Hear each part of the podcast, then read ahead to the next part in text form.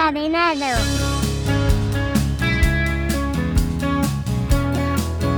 Desencadenados días, tardes o noches. Sí, habéis leído bien. Hoy publicamos podcast de Sharknado, una película adorablemente mala y ridícula que nos va a permitir reírnos un rato. Vamos a hablar de sus puntos débiles y de sus puntos fuertes, de curiosidades, de Asylum y de mucho más. Así que no le deis al pause porque empezamos ya el podcast sobre Sharknado.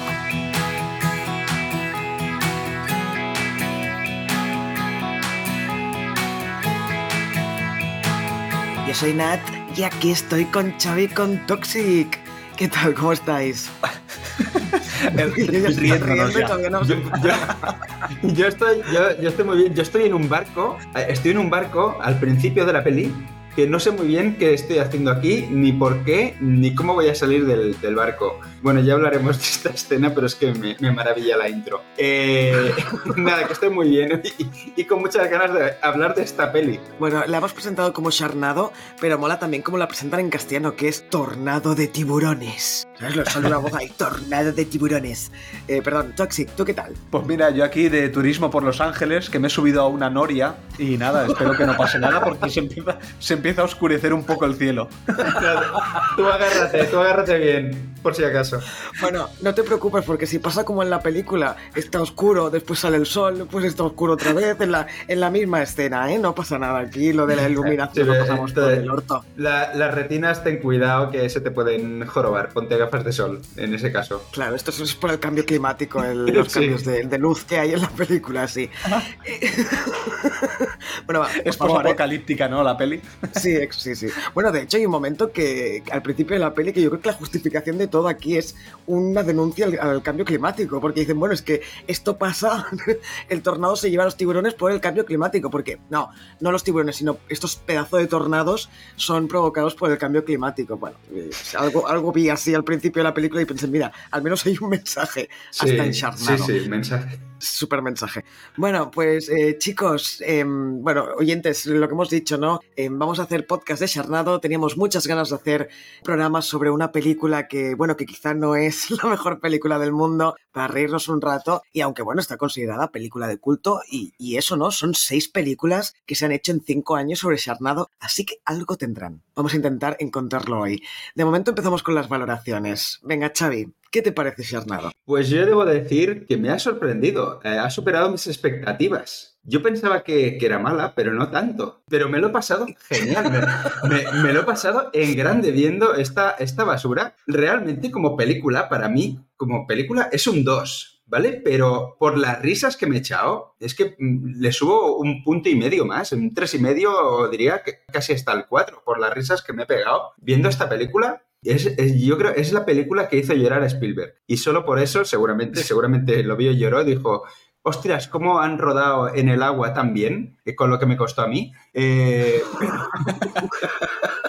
y solo por eso merece, merece el 4. Venga, yo le pongo, O sea, le es- pongo un 4. El tiburón de, de Josh, de, de tiburón de Spielberg, no tiene nada que envidiarle a los tiburones que aparecen aquí en Charnado, ¿a que no? Claro que no. No, claro que no. Por supuesto que no. Perdón, es que quería hacer la broma y te he interrumpido, Xavi. ¿Qué le has puesto al final de nota? Eh, tres y medio, tres y medio, cuatro. Tres y medio, cuatro. No está mal. Toxic, ¿tú qué? Pues mira, voy a empezar con la nota.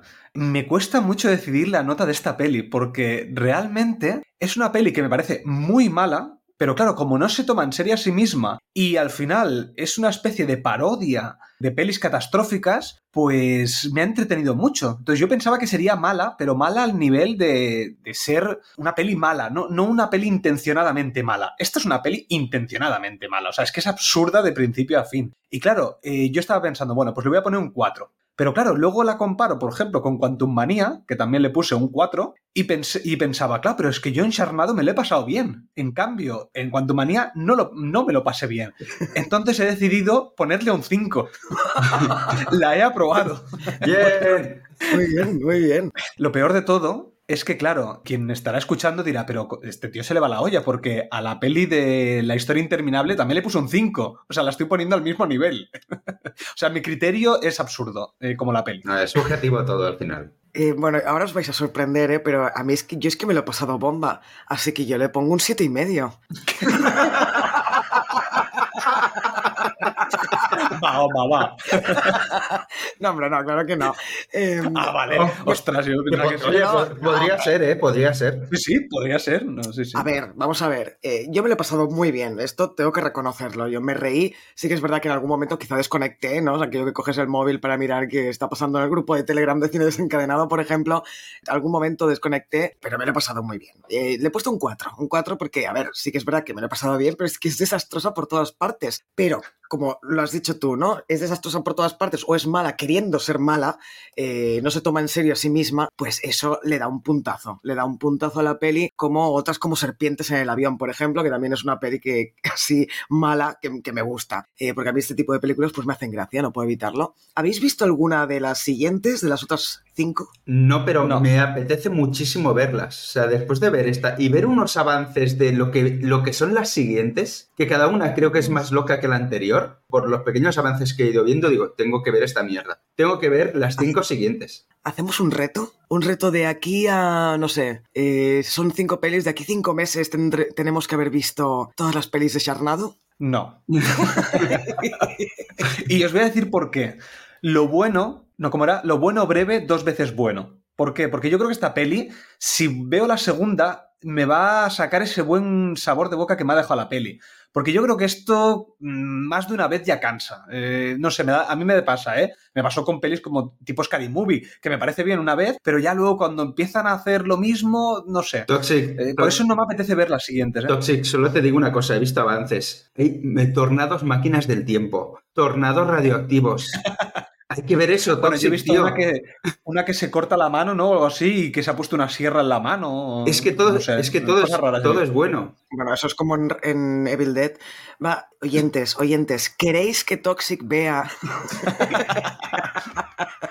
No, por ¿Queréis favor. que Toxic vea de, la, de Charnado 2 hasta las 6? Dejádnoslo en comentarios. Y si tenemos eh, suficientes comentarios, Toxic va a tener que aguantarse y tendrá que ver. Uy, como estoy hoy de la voz, ¿eh? Es que hasta hace poco estaba durmiendo. Perdón, que me ha tenido que despertar Toxic por teléfono. Ha sido muy, muy triste, muy lamentable todo. Eh, eso la como la peli igual. Pues eso, si hay suficientes eh, comentarios, Toxic tendrá que ver las cinco películas que quedan. ¿Qué? Toxic, ¿te atreves? Venga, si hay 50 comentarios, veo las.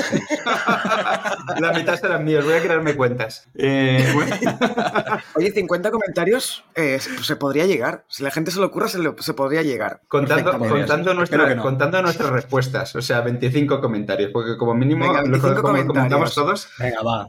Venga. Pero, bueno, pero si no, si son 24, no, ¿eh? O sea, no. Paso de estar viendo tanta basura.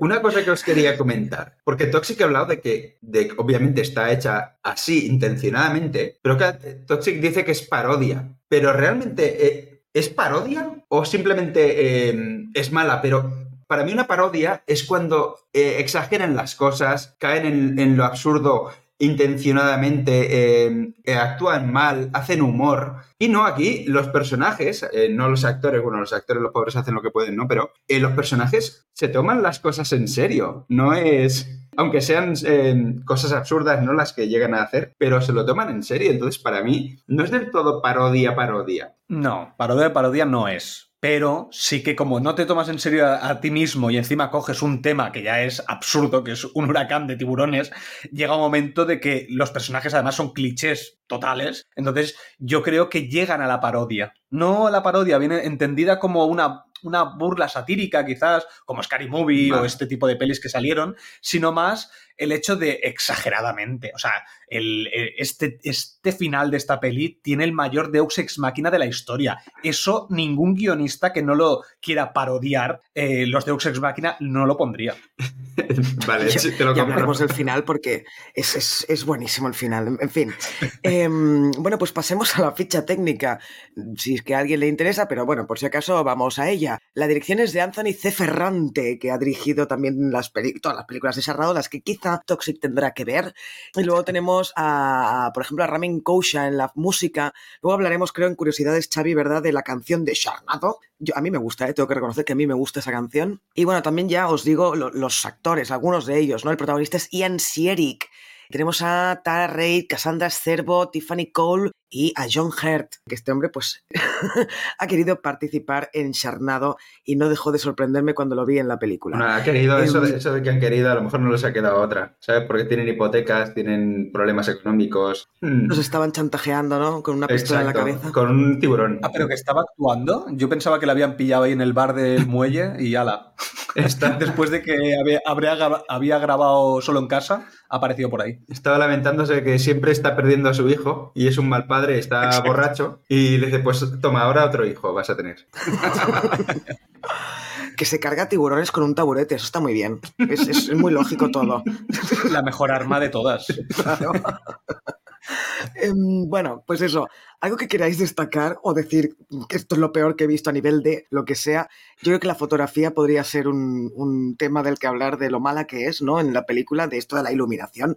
Pero bueno, es que yo creo que en general todo es bastante malo, aunque los actores, tengo que decir que me los esperaba mucho peores. Bueno, sí, el, gran problema ahí es, es, la química. La química que tienen la, pareja protagonista, eh, Ian Ziering y Tara Reid, que es eh, menos 10. La química es menos 10, pero bueno, yo, creo, pero yo creo que... Es... pero porque son ex, es la ex esposa, por eso se divorciaron, porque no tenían química. A ver, pues sí, pues, es, verdad, entonces... vale, entonces me callo. Es verdad, lo están haciendo muy bien. Pegan mucho como ex, ex, ex pareja. Oye, perdón, no, lo que quería decir es ¿no íbamos a poner primero el audio que nos ha dejado Jordi sobre el director? Es verdad, perdón, que me he olvidado, me he dejado llevar por las risas y me he olvidado de nuestro Jordi, lo siento mucho. Jordi eh, nos ha dejado este audio con, comentando algunas cosillas para la sección Sí, la verdad es que sí. Vamos a escucharlo.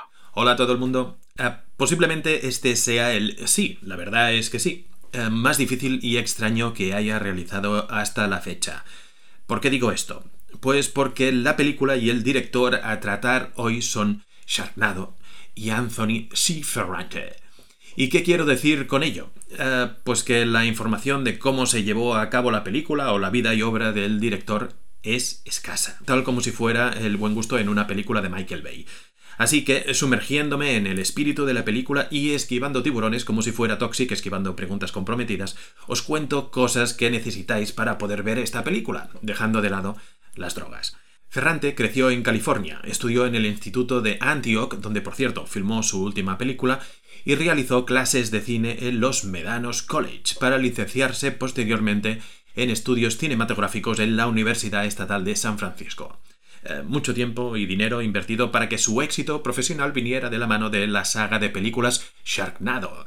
Pero es que, además, ha escrito un cómic, Archie versus eh, Sharknado, y se ha vinculado como músico eh, con un grupo llamado Quint, tiburones, Quint, sacad conclusiones, eh, en este caso este grupo creado para sus películas, componiendo canciones como The Ballad of Sharknado. Y sí, todo o casi todo en la vida de este señor gira alrededor, y nunca mejor dicho, de sus tiburones asesinos. Con todo esto, la pregunta que yo me hacía al principio era, y todo el esfuerzo en formarse como cineasta, ¿dónde se refleja? la respuesta en este caso es muy simple. ¿Y eso qué importa? Lo que importa es pasarlo bien, si ya lo dice su propio director cuando habla de la película y de la composición de su tema principal. Sharknado, la primera película, era divertida y tonta, y necesitábamos una canción que reflejara esa tontería. Pues eso, mucha tontuna, sangre raudales y un montón de frases sentenciosas al estilo de no vuelvas a reírte nunca de mi taburete intentando sonar al I'll be back de Schwarzenegger en Terminator. Destacaros solamente las que para mí son las dos caras conocidas de esta película. Ian Ziering, el protagonista de Sharknado y anteriormente conocido como el rubio de Sensación de Vivir, y John Hurt, el secundario de la barra de bar y amo de ese taburete, conocido anteriormente como el padre de Kevin, el niño de solo en casa. Y es que me cago en Culkin, lo dejó alcoholizado y para el arrastre en la barra de un bar. En fin, que este film eh, estaría en la categoría de películas de para ver con los amigos mientras bebemos cerveza y comemos nachos, al estilo de Brain Dead, tu madre se ha comido mi perro. Y solo yo creo, eh, la veo superada desde mi punto de vista por Sky Sharks, o lo que es lo mismo, tiburones zombies mutantes nazis, surgida, y no me cabe la duda, después de la frase aguántame el cubata. Así pues, os dejo con el análisis de mis compañeros a los que lanzo esta pregunta como si fuera un tiburón para que ellos la rematen con su sierra mecánica de Porexpan. Ahí va. ¿Cuál creéis, compañeros desencadenados, el arma que usaríais para matar un tiburón si tuvierais que elegir entre una sierra mecánica, una escopeta de cañones recortados o un chiste de Xavi? Sé que la pregunta es tonta, pero con el tono de la película va todo esto. Un abrazo a todos, os quiero mucho. Adiós. Oye, por fin Jordi, por fin Jordi em, valora, valora mis chistes, que se pueden usar como arma. Eso está muy bien. Bueno, ojo, arma en una película en que puedes matar un tiburón con un palo de billar que yo nunca lo había visto eso, atravesar la piel y la carne de un tiburón con un palito que lo tiene redondeado eh, en la punta de, de, su objeto, vamos. yo, yo de, eso está muy bien, pero lo que haría Nat, no sé si usaría mis chistes, pero yo creo que lo que haría sería acercarme, eh, hacerme reír y acercarme un micro eh, a la boca para que con mi, con mi poder eh, sonoro eh, destruir los tornados. Porque luego la pobre. Eres como un delfín, ¿no? Exacto. Xavi, ¿qué arma utilizarías tú? ¿Era una sierra mecánica? ¿Un chiste tuyo o qué? ¿Cuál era la tercera opción? Una escopeta recortada, Eso. creo, ¿no? Yo probaría con, un, con chistes. Sí, ¿por qué no? Se me comen, al menos, al menos eh, habré soltado mi última parida. Así que yo, yo, probaría un chiste. A ver, yo después de esta peli, eh, está claro que la mejor arma es una sierra eléctrica, una sierra mecánica, está clarísimo. Coincido totalmente. Si no, ¿cómo sales del tiburón si te, si te come? ¿Cómo salvas a la chica, eh? Que se la ha comido el tiburón, casualmente el mismo tiburón de todos los 20.000 que habían volando en el tornado, ¿cómo la salvas si no es con una sierra mecánica, por favor? Yo solo quiero decir una cosa, que Jordi no está porque se lo ha llevado un tornado, pero es un tornado de Jordis. ¿Os imagináis un tornado lleno de Jordis? Haciendo chistes malos, ¿no? Desde arriba. Intentando hacer, chist intentando hacer chistes malos, el pobre. pobre Imaginaos, no, no, peor, imaginaos un tornado de podcasters, todos hablando ahí a la vez. Un tornado sería sonoro, sería horrible, horrible, un tornado de podcasters.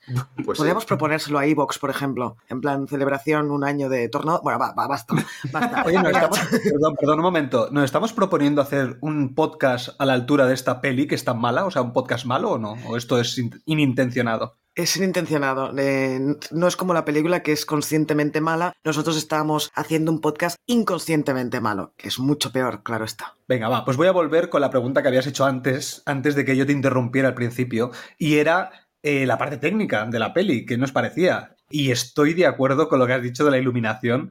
Eh, yo me quejé en el podcast de Halloween que había una sola escena que la iluminación no me convencía. Claro, si hubiera visto esta película antes, pues obviamente no hubiera dicho eso, porque me parece la película peor iluminada de la historia. O sea, no hay momento que no te saque esa iluminación. Porque, claro, de repente está nublado, lo que tú has dicho, de repente está con sol, pero es que no es solamente eso, sino que de repente, por el montaje, resulta que la cámara está en un sitio, después está en otro, no entiendes dónde está la gente, o sea, es un jaleo, es un jaleo técnico. Entonces yo creo que este es un ejemplo de cómo no rodar una película. Y luego que está todo en muchas cosas desenfocadas, eh, obviamente para que no se note tanto el CGI, pero es que el CGI es que se tiene que notar. O ese CGI, el paint, el paint que usan para, para hacer las escenas, de, para hacer a los tiburones, eh, pues es que no, es que no hay, no hay por dónde hecho pillar. con MS2. Exacto. ¿Qué Pero, has dicho, Toxic? No, que está hecho con un, con un ordenador con el sistema operativo MS2. Es que es eso, eh, técnicamente, eh, bueno, técnicamente y en otras cosas, es un desastre, pero yo le voy a sacar una cosa buena, y es que es una película honesta. Realmente es una película muy honesta consigo misma. A ver, te está ofreciendo lo que, lo que te dice. A ver, yo recuerdo la primera vez que oí hablar de esta peli, o sea, a mí me, me enviaron el póster directamente, me enviaron una imagen con el póster. Y, y ponía Sharknado y digo, no puede ser, ¿esto es una película? No me lo creo. Pero es que es honesta, es lo que te da, es un tornado de tiburones. O sea, realmente es eso. Y además, el lema es eh, en offside, vendría a traducirse más o menos como y, no hay nada más que decir, ¿no? Es decir, tornado tiburones y nada más que hablar. Bueno, es que, ¿cuál es la primerísima escena de la peli? Es un tornado de tiburones, punto. O sea, ya ni presentación de personajes, ni de localización, nada. Un tornado de tiburones. En, los, aparece sí, la voz en off, charnado, ya está. Es que no sí, tienes más. O sea, a los tres, va, va, al grano. A los tres segundos ya tienes el tornado montado. Eso, eso, sí que es verdad. En una peli normal, hasta la, hasta la hora, no habrías visto el tornado de tiburones, ¿no? Porque siempre se esperan a, a que se le cree ese hype al espectador. Aquí no, aquí te lo muestran ya en, en la primerísima escena. Claro que sí. Bueno, pues una vez ah, analizado todas estas cositas técnicas. Analizado, dice. Analizado. ya le llamamos análisis a cualquier cosa, ¿eh? Revisado, chequeado. Hemos hecho check. Después de hacer check, nos metemos dentro de un tiburón y nos vamos a curiosidades.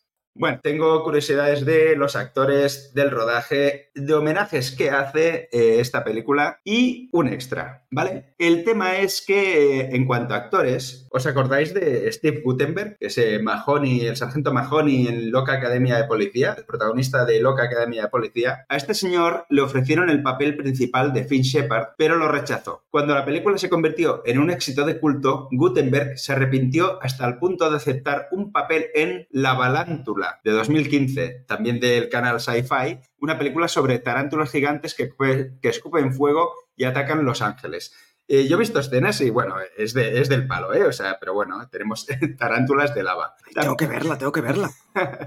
¿A quién más se contactó? En este caso, para el papel, eh, para el papel que hace Tara Reid, se contactó a Terry Hatcher, que es una actriz de Mujeres Desesperadas y también hizo Lois y Clark, también se contactó a Rebecca Romijn, que es mística en, las primeras películas de X-Men. También se contactó a Tiffany Thiesen, que hizo de Kelly Kapowski en Salvados por la Campana, para este papel de, April. Pero al final le eligieron a, a Tara Reid, que también necesitaba el dinero, la pobre. ¿A quién más contactaron? Pues mira, para el papel de Nova contactaron con Lindsay Lohan, pero eh, rechazó el papel. Hubiera molado Lindsay Lohan en esta película. Pues al final, para el papel de, Finn Shepard, pues eh, Ian Ziering, cuando le dieron el guion, admitió abiertamente en una entrevista que, no, que ese guion no, no le gustaba, pero aceptó protagonizar la película de todos modos por razones económicas estaba a punto de convertirse en padre por segunda vez y necesitaba ganar una cierta cantidad de dinero dentro de ese año para poder optar al seguro médico del Screen Actors Guild. Y su mujer insistió para que aceptara el papel. Aquí, en esta... Es como Joey.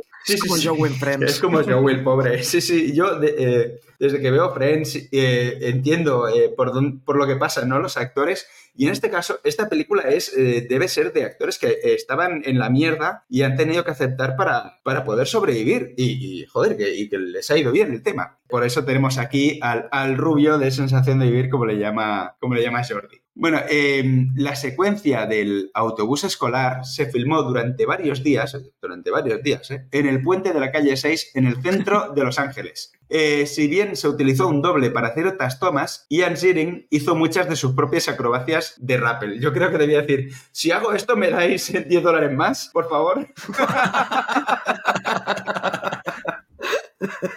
Bueno, pues tenemos que en esta escena del autobús tenemos también a Robbie Rist, que es el conductor del autobús, que coescribió algunas canciones que aparecen en la banda sonora y las interpreta. El tema principal del final, que tan jocoso, lo tenemos a él. Y bueno, hay una actriz, hay una actriz que aunque no actúe mucho, sale en toda la saga, ¿vale? Y esta actriz se llama Petunia y es una zarigüeya disecada que aparece en cada película. Y en esta película se puede ver en la ferretería mientras Vas ensambla los tanques de propano. Ahí aparece una zarigüeya que saldrá en las eh, siguientes entregas de Sharnado. En cuanto al rodaje, esta película fue rodada en 18 días, nadie lo diría, parece que la hayan rodado en 8. ¿Cómo? Sí, sí, en 18 días rodaron la peli. De hecho, a ver, a ver, a ver, a ver. Un momento. Es decir, tardaron una semana en rodar la del autobús y en los otros 11 días para rodar el resto de la peli, ¿o qué? A ver, es que tampoco tienes tanto que rodar, ¿eh? no, ya, pero me parece a ver, absurdo. Con llevar a, que la más difícil sea la del bus. Con ir a llevar a la gente con el móvil, oye, grame esto en Santa Mónica, píllate a gente corriendo y le grabas, como quede, da igual. Eso no, no puede ser muy complicado que cuando están en el autobús, cuando están en el puente, que ese, ese, puente es muy famoso en Los Ángeles, el que se descuelga, los coches que van pasando por detrás, claro, ahí se supone que está, ha sucedido un accidente y tal, los coches van pasando por detrás totalmente tranquilos en las dos direcciones, o sea que eso se rodó en un día cualquiera. Claro. No pararon ni el tráfico. porque ante todo la gente, eh, aunque haya un, un apocalipsis o un ataque de tiburones voladores y cosas así, la gente va con calma se lo tiene que tomar con, calma para no incrementar el problema. Y me parece muy bien. Cuanto a educación vial, bueno, perfecto, Los Ángeles. Bueno, ayer con Nat estábamos comentando la peli y claro, hay un momento donde vemos una imagen, eh, después de que hayan arrasado el muelle de Santa Mónica y la Noria haya destrozado media ciudad, en ese momento hay un plano general de un avión, hay de un avión, de un helicóptero que supone que está grabando las playas como ha quedado después de este, de este evento pues resulta que si te fijas bien, porque es pequeñito, pero bueno, si te fijas bien, está la gente en la playa, o sea, está tomando el sol directamente o paseando por la arena. Y el mar tranquilísimo, además muy calmado, no hay olas, no hay nada, es buenísimo. No pusieron ni Paint en esa escena. ¿Para qué? ¿Para qué? ¿Para qué? Hay que, hay que meter aquí escenas de relleno. Bueno, y ahora. A mí me, encanta cuando. Perdón, me encanta cuando ponen a mm, tiburones reales de algún documental en medio de la película. eso, me encantó. Incluso en la escena de la piscina, cuando caen los tiburones a la piscina, de repente hay un plano de un tiburón en el mar, que se nota que es agua de mar. ¿Sabes? Pero sí es el mismo plano que habían utilizado hacía media hora en la peli. Es el mismo plano. Pero está dentro de la piscina. Bueno, es que esta, película puede servir para jugar a. Eh, averigua eh, cuántas veces sale el mismo, el mismo plano. Porque eh, eh, la escena de los tiburones CGI cutre yendo hacia la cámara como bancos de tiburones dentro del agua aparece dos o tres. Con dos mini tiburones al lado. Exacto, aparece varias veces, varias veces. Eh, y todas las escenas de tiburones dice, hay que aprovechar planos. Bueno. Sí, sí, es como, es como Disney cuando reciclaba antiguamente pues eh, frames de películas animadas para las siguientes, claro. Exacto. Hay que ahorrar dinero. Bueno, pues vamos a seguir con curiosidades del rodaje. Eh, la secuencia del interior de la casa inundada se rodó en un decorado situado en una piscina. Y yo creo que esta, esta idea se la daría el padre de Kevin McAllister, de no meter, meter la casa dentro de la piscina eh, para inundarla, tenéis que meter la casa dentro de una piscina, como hicieron en, Solo en Casa, ¿no? Bueno, pues en este caso también lo hicieron, metieron un, set, el set de la, de la casa lo, metieron dentro de una piscina para poder inundarla. Desafortunadamente el agua no se podía calentar, por lo que estaba helada y eh, se puede ver a los miembros del elenco temblando en ciertas tomas porque nos metieron ahí casi con los cubitos. ¡Qué desastre! Perdón, es que lo acabo de mirar porque se me ha ocurrido pensar, ¿cuánto costó esta peli? Eh, solo costó dos millones de dólares, que para una película son dos duros, ¿eh? Parece mucho dinero, pero son dos duros. Ojo, porque yo también lo miré, justo lo miré ayer, y me puse a mirar otras pelis más o menos que tuvieran un presupuesto bajo para compararlas a nivel de presupuesto. Por ejemplo, tenemos Mad Max, la antigua, la primera, costó 300 mil dólares. Imagínate. ¿Cuántos años han pasado? Habría que buscar una película más o menos actual con el mismo presupuesto. Full Monty, que es de más o menos la misma época, 3,5 millones de euros una cosa que es del año pasado, que no sé si sabéis lo que es el rewind, el rewind hispano, ¿os suena? Ostras, ahora mismo no. Es, es un, es un youtuber que se dedica a hacer como una recopilación de los sucesos que han habido durante el año en YouTube, ¿vale? De los diferentes eh, youtubers. Pues si veis ese vídeo, ese vídeo costó 120.000 euros y es una barbaridad de, de CGI, de, de, montaje impresionante y costó 120.000 euros. O sea, Aquí el problema no es el presupuesto a nivel de que esto es un desastre, porque vamos, el presupuesto es alto, ¿eh? Para la peli que es. Hombre, pero ponte tú... Dos millones no son nada, no son nada, ¿eh? No, puedes compararlo con películas de los 90 o de los 80 o los 70. además... Dos millones ahora mm. mismo no son nada. Y además que no debe ser lo mismo irte a rodar a una cabaña en el campo que eh, vete a Los Ángeles a, a parar el, tráfico, a cortar calles porque está rodando una que peli. No lo pararon. Bueno, es verdad, es verdad, no lo pararon. bueno incluso, hay una escena donde, no sé si recordáis que hay un control y de repente ellos se saltan como el control, el control de policial. Pues hay CGI en, ese, en, ese, en esa huida del coche y el policía ni, se da la vuelta, porque eso es una escena real. Ese coche no existía. Qué grande. es muy bueno. Perdón, ¿eh? estamos aquí destripando la peli. Bueno, pues eh, seguimos. Eh, casi toda la película, como bien os habréis dado cuenta, se rodó durante días soleados e luminosos el clima y la lluvia tuvieron que crearse mediante una combinación de torres de lluvia, ventiladores y efectos digitales. Por eso se les escapa alguna escena soleada porque ahí no le, no le, añadieron, no le añadieron agua. Bueno, en cuanto a los homenajes, pues tenemos homenajes a Tiburón y a Spielberg. Porque cuando Nova está hablando con Matt sobre su cicatriz, le dice que seis personas entraron en el agua y solo ella se salvó. Los tiburones se llevaron al resto. Y esto es muy similar a la historia que Quinn le cuenta a Brody y a Hopper cuando salen los a cazar al, al tiburón. El nombre, tal como ha dicho Jordi, el nombre de la banda Quint, que interpreta la mayor parte de la banda sonora de la película, es un guiño al personaje Quint de Tiburón.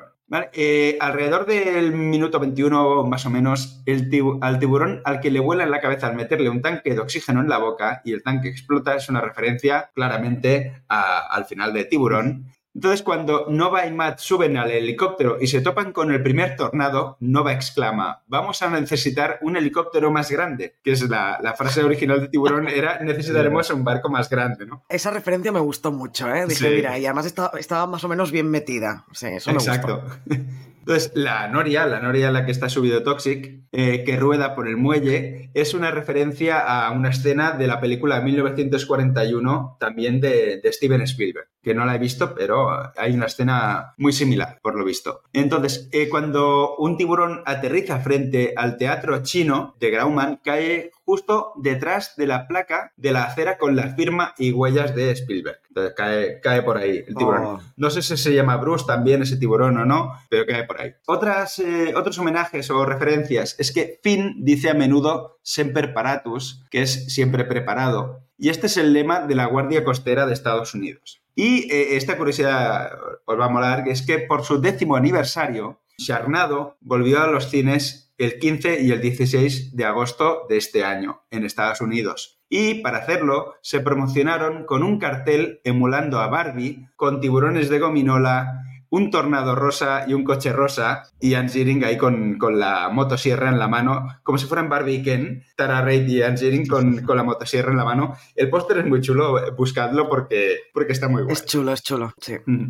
Y ahora os voy a leer rápidamente porque hemos hablado un poco de, Asylum, pero no sé si estáis familiarizados con el tipo de, de películas que hace, porque realmente Asylum se ha especializado en hacer copias de películas o copias, parodias, llámale como quieras. De hecho, eh, algunas películas de estas se estrenaban antes que la película que estaban copiando. Obviamente, como la ruedan tan rápido, a la que se enteran que están haciendo eh, una película, pues ya eh, sacan directamente su copia incluso antes. Por ejemplo, tenemos Battle for Pandora del 2022, que homenajea o copia a Avatar. Tenemos a Thor, God of Thunder, del 2022, que eh, homenajea a Thor, Love and Thunder. Tenemos también a Jurassic Domination, que es una copia de Jurassic World Dominion, protagonizada por Eric Roberts, el hermano de Julia Roberts, eh, que ese hombre, es, yo lo admiro mucho porque se mete en todos los fregados, te puede hacer películas buenísimas y películas terribles como esta. Tenemos otra película que se llama Top Gunner Danger Zone, eh, que obviamente, pues,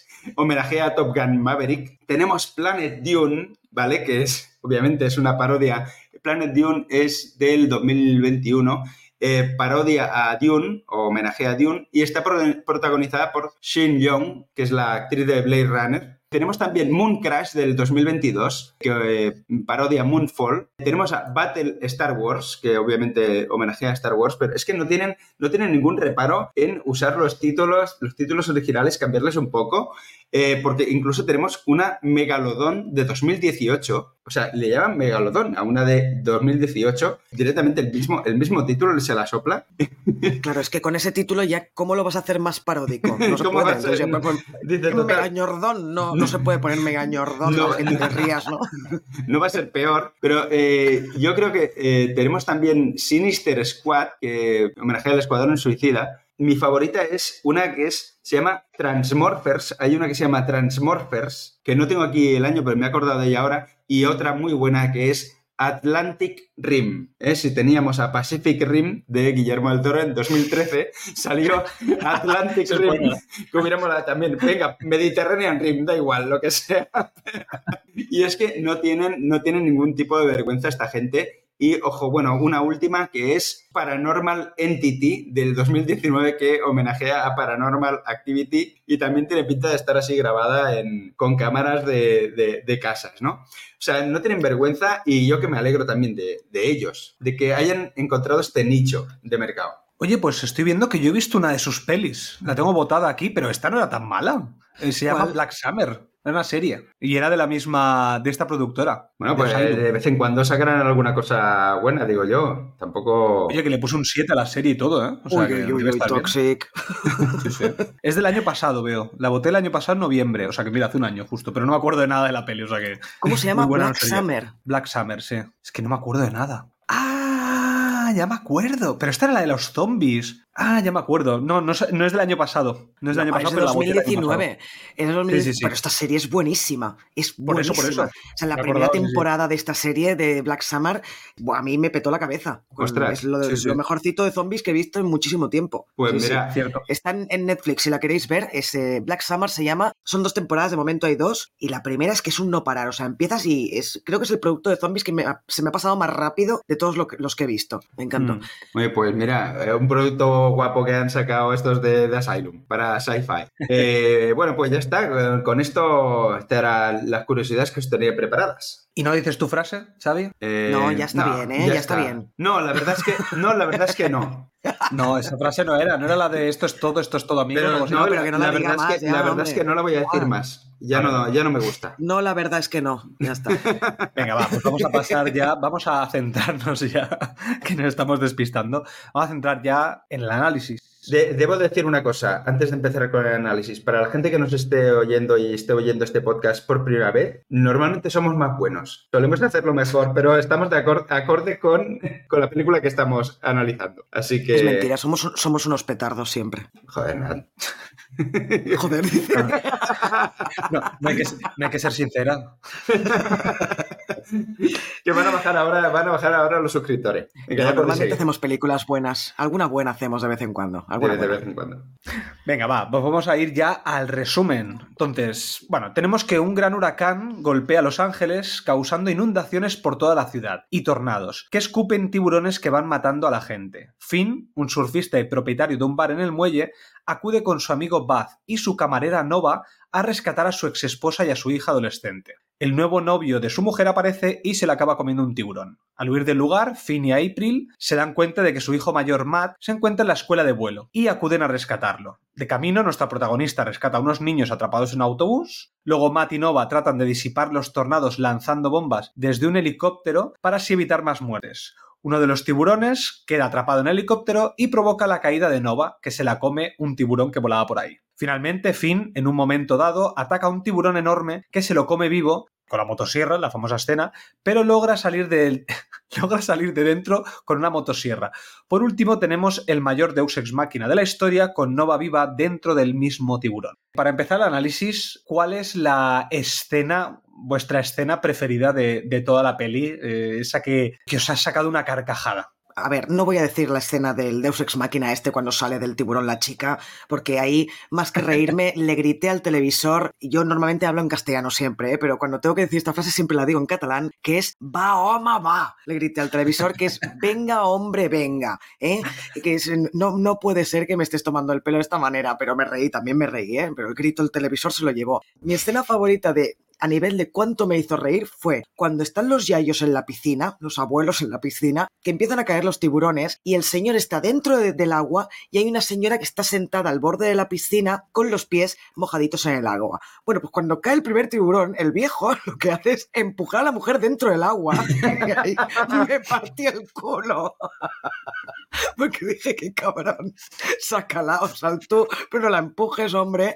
Eh, eso me hizo mucha gracia. Eh, me reí mucho, eso no me lo esperaba. A ver, Qué bueno. Mi escena favorita, mi escena favorita es cuando están dentro de la casa piscina y dicen, venga, eh, yo lo distraigo, vosotros salid. Y salen, pero claro, salen y dices, un momento, han salido y no se ha vaciado, al abrir la puerta no se ha vaciado la, la- la casa y lo enfocan desde fuera y se ve que eh, está la puerta cerrada y no hay nada de agua en el, en el suelo, claro. Y yo digo, ¿cómo huevos han salido sin vaciar la, la, la casa de, de- de agua? Y, Bueno, ¿y cómo se ha llenado? muy- ¿Cómo se había llenado antes? la absor- el, el tiburón absorbe el agua, se la mete dentro de la boca y cuando salta dentro la escupe. Está clarísimo. Tiene que ser eso. Está todo lleno de, de- de conveniencias de guion, pero una detrás de otra, ¿eh? Pero bueno, eso es lo que la hace divertida realmente.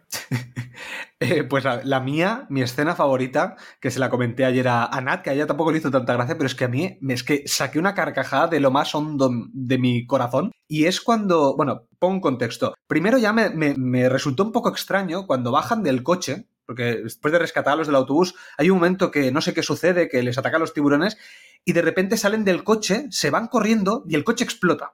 No se sabe por qué. O sea, no, hay ninguna explicación porque el coche no, no, le ha pasado nada. Pero bueno, es un coche, tendría sentido. Pero es que luego, cuando llega a la piscina, la llena de gasolina, le tira una cerilla, bueno, una cerilla, unas cuantas cerillas, y la piscina literalmente explota, es que no podía parar de reír. Porque claro, una cosa es que queme, o sea, tú puedes quemar la gasolina, pero ¿por qué explota? Porque eh, ahí les, asesoró Michael Bay. Dijeron, tú haces explotar, haces explotar el agua. Ostras, qué bueno. Pues, pues ahí me, reí mucho. Porque además me pilló desprevenido. Porque hay cosas que te esperas más, como cuando el tío empieza a disparar a los tiburones desde, desde el suelo, a no sé cuántos metros de altura, y le acierta a los tiburones, ¿sabes? Que es absurdo, pero bueno, te lo esperas. Con, una pistolita, además. con una pistolita. y pin. Sí. Me hace mucha gracia cómo matan a los tiburones fácilmente. Con un taburete, eso fue. O sea, un tiburón que debe pesar, no sé, 150 kilos, le das con un taburete en la cabeza y lo matas. O sea, cosas eh, inexplicables, o lo del palo de, billar, me, encanta cómo los matan. Eh, la única escena de muerte así de un tiburón que me hizo gracia fue realmente la final, cuando el tío se mete dentro del tiburón con la sierra mecánica, que es absurdo también, pero al menos es bastante épico ese momento, ¿no? Es que me estaba acordando del señor Taburete, de Don Taburete. ¿Qué os parece este personaje cliché, borracho, machista, pero que se redime porque salva a un perro? ¿Qué tal? ¿Qué os parece este? porque salva a un perro.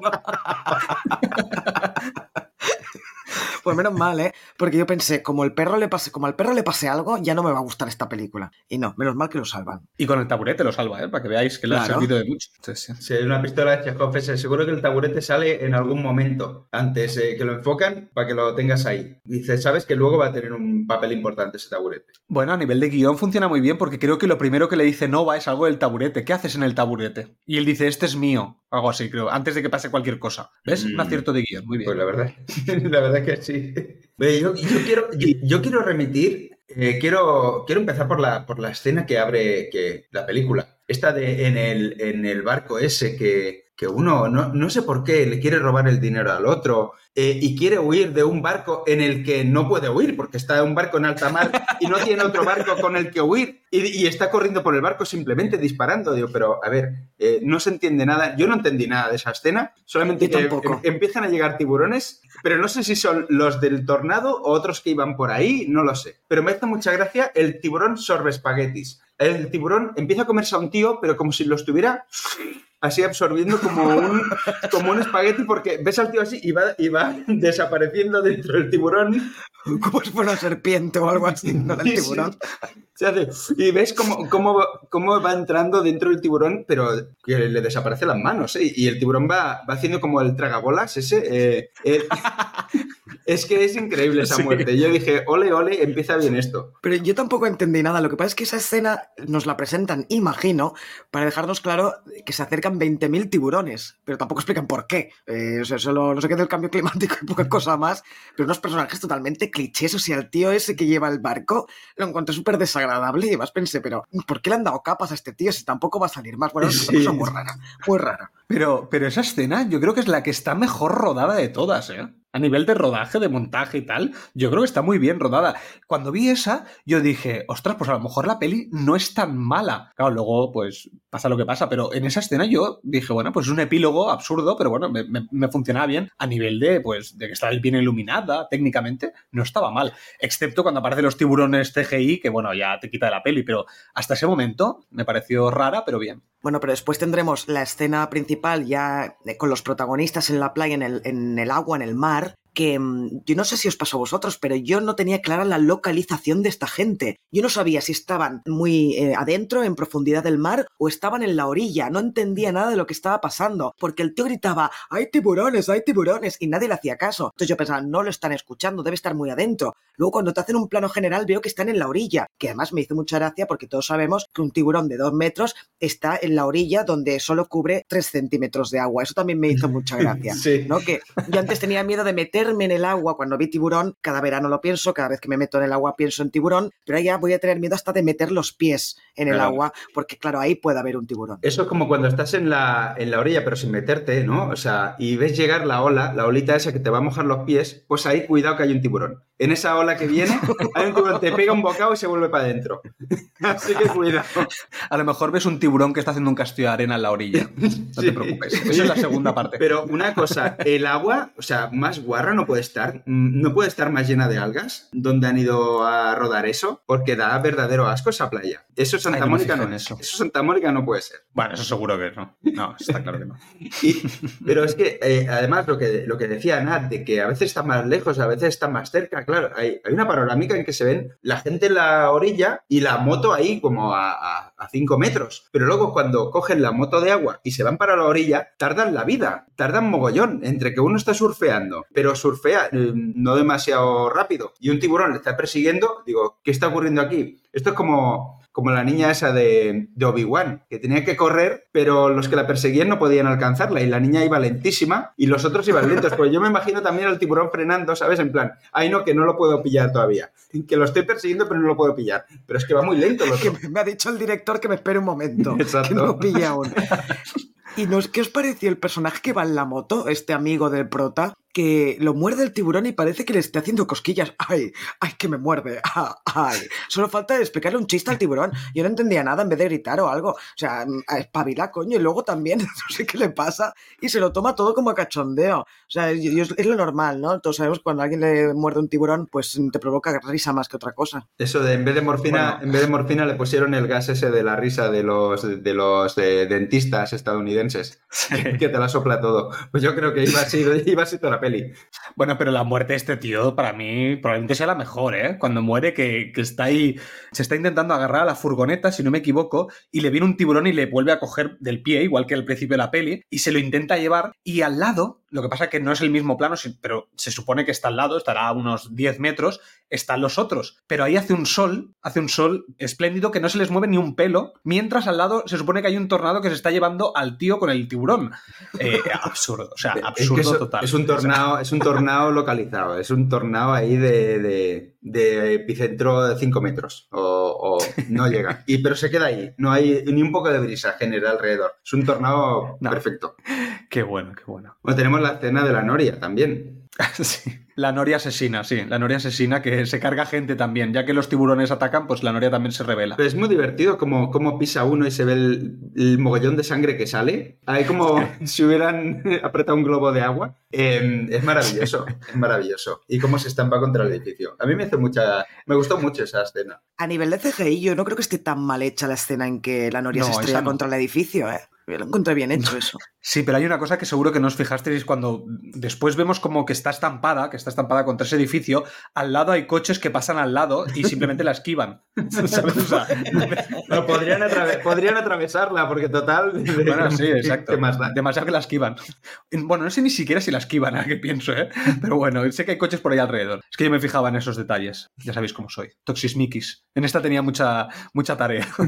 ¿Y qué os parece toda la escena de, del autobús? Porque tenemos ahí el, el héroe, claro, el- nuestro protagonista es el héroe de su propia historia y tiene que salvar a unos niños y tiene que, no sé por qué, eh, tirarse desde el puente, o sea, bajar desde el puente, con unas cuerdas que han aparecido de la nada. Nadie- nunca nos han dicho si este escala, si este hace algo. Bueno, hace deportes de aventura, quizás. Es como Mira, el coche de. MacGyver, lleva de todo ahí, no pasa nada, lleva de todo en ese coche, está bien. No, pero hombre, lo salva desde el puente porque no puede hacerlo desde el mismo sitio donde está el, el autobús, porque está lleno de tiburones. Sí, pero, pero hay un momento que ellos, se supone que ellos eh, se encuentran en el autobús y entonces vemos un plano del interior del coche y el siguiente plano es el plano del autobús desde, desde detrás, que se supone que es un plano subjetivo desde el coche. O sea, se supone que ellos están detrás y luego resulta que no, que ellos estaban en otro sitio, pero claro, ese plano está mal puesto. Pero bueno, ¿qué le voy a pedir a esta? Perdón, ya me estaba yendo a mi, a mi, a mi otro lado. A, a mí lo que me gusta de esa escena es lo larga que es. Es que eh, es relleno total, relleno máximo. Porque puedes decir, vale, no, hay dos niños atrapados, hay que sacarlo rápido. No, es que había 50 por lo menos. Y lo sacan uno a uno, a uno yo no sé cuántas horas, vale, porque van rápido, ¿no? Pero ¿cuánto tiempo debían pasarse ahí para sacar a todos? Mientras tenían que ir a, a la Academia Naval de, a la Academia de Aviación. Y mientras los tiburones al lado estaban esperando a que salieran todos para que luego empezara a saltar. Porque hasta ese momento no saltaba ni uno. Pero luego ya empiezan a saltar, incluso se le, se le, se le salta en la cuerda, que tiene que cortar la Sí. cuerda. Esa escena también es épica, ¿eh? Y se empieza a enrollar. Es que, que hace como el, el circo del sol. El tiburón. Cuando- se, se engancha en la cuerda y empieza a girar y se va enredando. Mientras va cantando alegría, va, van, van haciendo cosas así. Es que es, es terrible. Además que se esperan a que, a que solo quede él. Que eso está, eso está muy bien. Claro. Tiene la decencia de esperar un poco los tiburones. Que ahí creo que en esa escena, en esa escena de, de cuando enfocan los tiburones bajo el agua, creo que ahí es la escena que decía Toxic antes del el tiburón con las dos remoras ahí pegaditas eh, y la ponen Sí, que varias un- veces. ¿Qué dices? Que se nota Sí. que es el mar, que se nota claramente que, que es el mar. Y que es un tiburón de verdad, o sea, que lo han cogido de un documental, porque es que, claro, comparas Sí. los tiburones de verdad que salen con los de CGI y no tienen nada que ver. Y otra cosa que también pensé, ya cuando está con, el- con los tornados y empiezan a llover tiburones, son todos los, los momentos en que llueven tiburones, que es, el tiburón está cayendo de, no sé, ponle un kilómetro de, de- de altura, ¿no? Y lo- en vez de preocuparse por su propia vida, ve a alguien y dice, voy a morderle la cabeza a este. Sí. Eso también me hizo mucho gracia, porque es que pintan a los tiburones como máquinas de matar, que esto es un problema que tenemos desde Tiburón, de Steven Spielberg, que tenemos esta imagen del tiburón como una máquina de matar absoluta, y me hacía mucha gracia pensar, a ver, yo, yo soy el tiburón y me preocuparía por sobrevivir antes de que comerle una pierna a alguien, ¿no? Estoy cayendo desde el cielo Bueno. casi. Da igual, eh, todo lo que él pilla alrededor se lo come. Sobre, pero claro, sobrevivir. Estamos hablando que los tiburones son, eh, son animales marinos, tienen agallas, respiran agua, ¿vale? O sea, ¿cuánto tiempo llevan sin agua dando vueltas ahí y qué hacen vivos? ¿Qué, hacen los tiburones vivos en un tornado sin respirar agua? ¿Vale? Lo primero es eso. Y lo segundo es, oye, yo soy un tiburón dando vueltas, estaría acojonado, acojonado de qué coño está pasando y anda mi madre que la hostia que me voy a pegar. Bueno, no, ay, mira, eh, voy a morder a ese. Antes de, o sea, la voy a, nada más morderle voy a palmar, porque me está un poco contra el suelo, pero el bocado se lo lleva. Como, como el que le muerde el brazo y empieza a hacer un kill bill, ¿sabes? Ahí con la- el chorro de sangre. Sí. Qué bueno, qué bueno. Y oye, ¿qué os parece la muerte del marido, del nuevo padrastro, digamos, de la hija del prota? Que, que muere ahí porque es, es un, es un tío malo, claro, es el cliché del, del padrastro. Bueno, pero todos estábamos esperando a que un tiburón se lo comiera, ¿no? ¿Sí o no? Sí. Bueno, igual que al conductor del autobús. Ahí También, bueno. esperando que algo le pasara, o sea... Que se le cayera eh, algo encima, aguanta es el plano que- media hora. Es- sí, sí. Bueno, pero han habido alguna que otra sorpresa ¿eh? durante la película. Yo, por ejemplo, no me esperaba que la chica en el helicóptero se la comiera un tiburón. Yo eso, ahí dije, hice así, ¿no? Como dice, ¡ay! Que se han comido una de las protas. Claro, luego no me imaginaba que la iban a revivir al final de la película. Pero en ese momento me impactó. Dije, hostia, qué fuerte. Se han marcado un psicosis aquí matando a una de las protagonistas. Bueno, sí. Eh, pobre, pobre Alfred Hitchcock, si supiera que lo he comparado con Charnado, perdón, perdón. A toda la comunidad cinéfila, perdón. Pero tiene algunas sorpresitas la película. Sea, a mí el, Sí, y bueno, igual que el turbo, el turbo este que, que le ponen la, Furious, la- sí. sí, del Fast and Furious, que primero te lo ponen como que la han probado, pero luego te va a servir más adelante. O sea, Claro. otra cosa que está bien, La- me gustó, la- ¿eh? es un la- de guion. La pistola No lo de, esperaba. de la pistola de Chekhov. Claro, yo cuando lo vi digo, mira, lo han sí, sí. usado porque luego lo van a necesitar, tienen que saber cómo funciona, ¿no? Eh, darle al botón ese.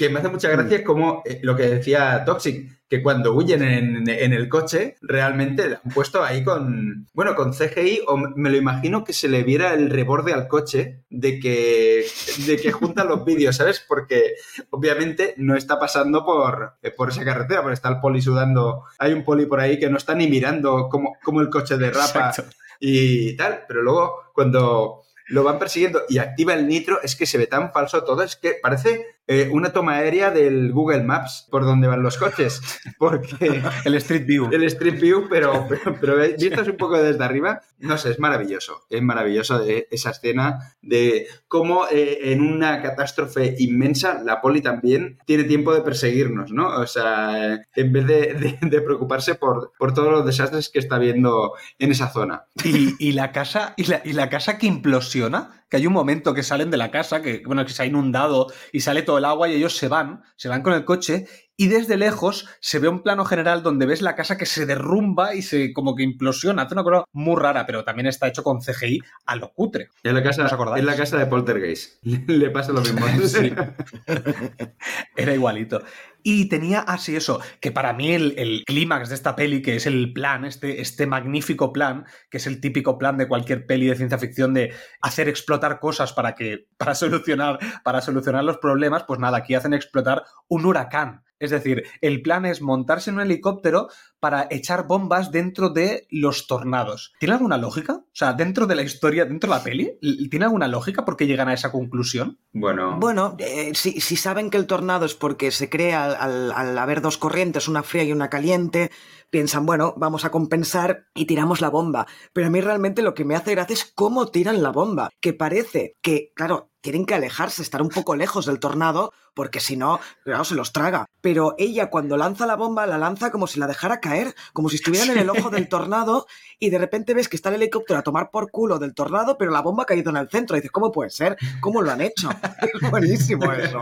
Es genial.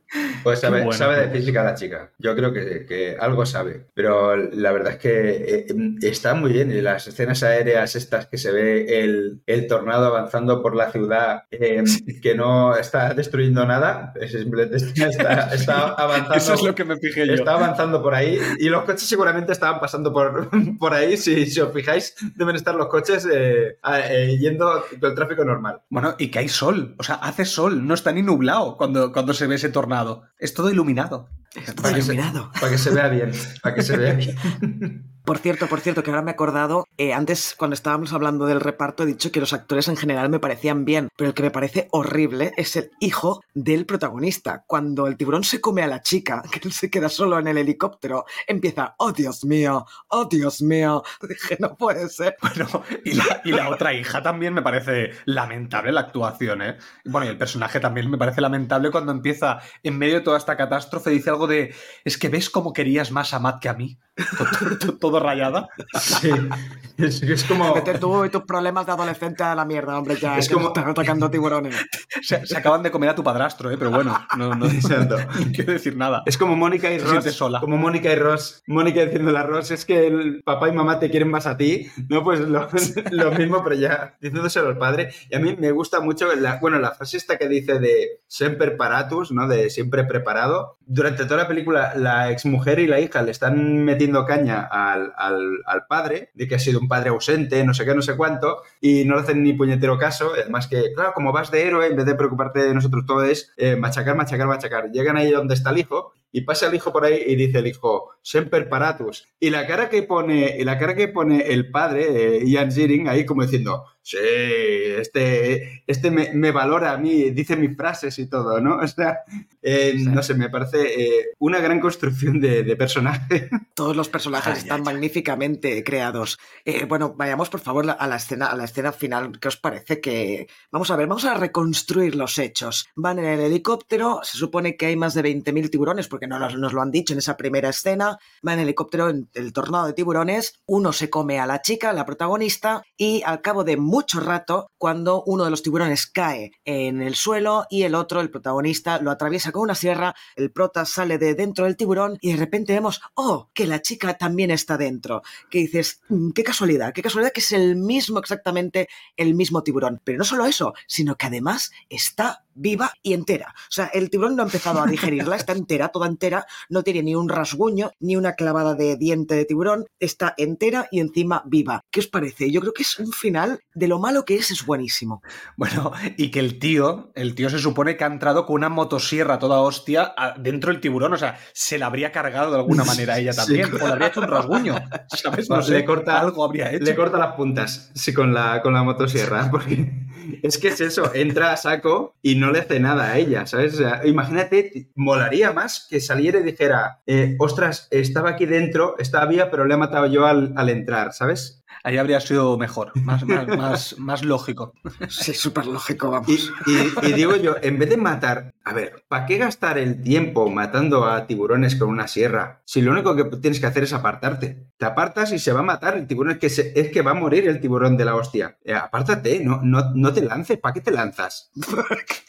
Porque si no, no habría película, Xavi. O sea, si la gente simplemente se apartara de los tiburones que caen, no tendría gracia la película. Tú imagínate toda la cinta, la gente haciendo esquivando los tiburones. Esta, esta, película la hacen en España, en una plaza toros. Eh, el típico, ¿sabes los recortadores de, toros? Pues eh, eh, estos que esquivan, se giran para que pase el toro por al lado pues la película sería así todo el rato. O sea, tiburones cayendo y el tío ahí, esquivando, esquivando los tiburones. Yo creo que eh, ahí hay nicho. Santiago Segura, por favor, deja ya de películas de, de familiares, de padre en apuros y mierdas de esas, y haz películas de tiburones en una plaza de toros. Y ya está. Hostia, tiburones y niños. Con Leo, Que se, coma, que se coma a los niños de Padre no hay más que uno. y, ¿te Leo, y Leo Harlem borracho en un bar con un taburete. Ahí yo creo que también lo veo. Bueno, algo que queráis comentar, algo más de, de la película, esta gran película, merecedora de todos los Oscars del mundo. Lo único que diría es que este personaje, el de, la, el de la chica, el de Nova, que es bastante protagonista, es un personaje que yo creo que mucha gente, sobre todo estos, estos eh, machirulos, dirían, ¿ves? Es que esto es un personaje bueno, o sea, un una, una chica fuerte, cuando es el personaje más cliché de la historia, el, el típico personaje femenino fuerte que se llevaba en los 90. Pero ¿cómo dispara? Es que lo dispara todo. Sabe usar muy bien las escopetas. O sea, por eso es fuerte. Sí, sí, y, y- Sí, y pero en bikini, va en arriesga- bikini ahí mientras va con la escopeta. Sí, ahí. pero ojo la motivación del personaje que es como estoy enamorada o me gusta mi jefe, entonces lo voy a acompañar a salvar a su familia. Eh, ¿Hola? no sé. Yo, vete a tu casa a salvarte la vida en vez de ir con un tío que además ya te ha dicho que no, que, que es mayor que tú, que tiene una hija, que no sé qué, que no sé cuántos. Es bastante, bueno, un Ah, poco pero- extraño ese personaje. Pero ahí está Bueno, el pero hijo. acaba con, con el hijo, claro. Si Sí, no bueno, el padre, sí. pues voy al hijo. Claro, sí, es la única motivación que tiene una mujer es acabar con un tío. ya está. Y para eso, si hace falta pasarme tres horas dentro de un tiburón, pues lo hago. Ahí, así está, así está. Está la tía Bueno, de- Además estaba echando una siesta la tía, ¿eh? Dentro del tiburón, tranquilamente. Sí, sí, aparte Tranquilamente. de estar calentita. Ah, no, que es de sangre, sangre fría el tiburón. No No, estaba, pero no estaba caliente. está la chica dentro esperando. y Dice, ay, a ver si entra el chico que me gusta.